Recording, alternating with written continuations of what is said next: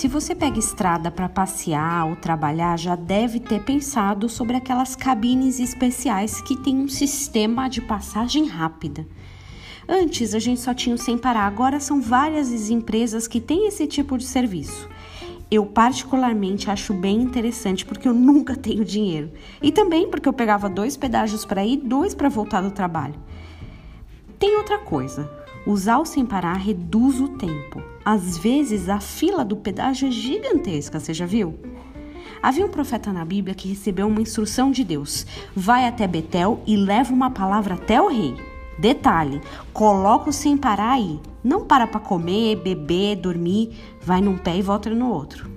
Lá em 1 Reis 13, começando do 13, você vai poder ler a história completa e ver que esse profeta foi até o rei, levou a palavra, fez o que tinha que fazer, operou milagres e maravilhas e depois voltou.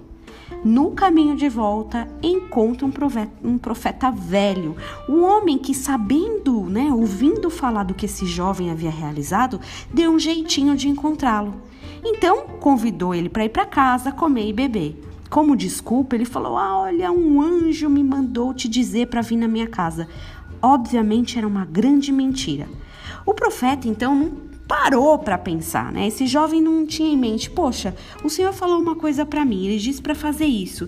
Será que acredito nesse cara dizendo que um anjo deu uma orientação diferente? Por que, que Deus mudaria de ideia? E por que eu não fui envolvido? Ele já falou comigo antes. Ele não pensou em nada.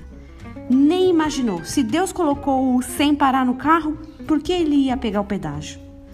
Muitas vezes nós também temos uma palavra de Deus, andamos nela, vivendo, vivemos de acordo com ela, até que ouvimos, muitas vezes até de desconhecidos, uma ideia ou uma orientação diferente. Sabe qual é o pior? Essas orientações diferentes sempre são mais agradáveis para nossa alma. Come, bebe, descansa aqui. Ah, tá bom. Talvez Deus tenha mudado de ideia e não me falou nada.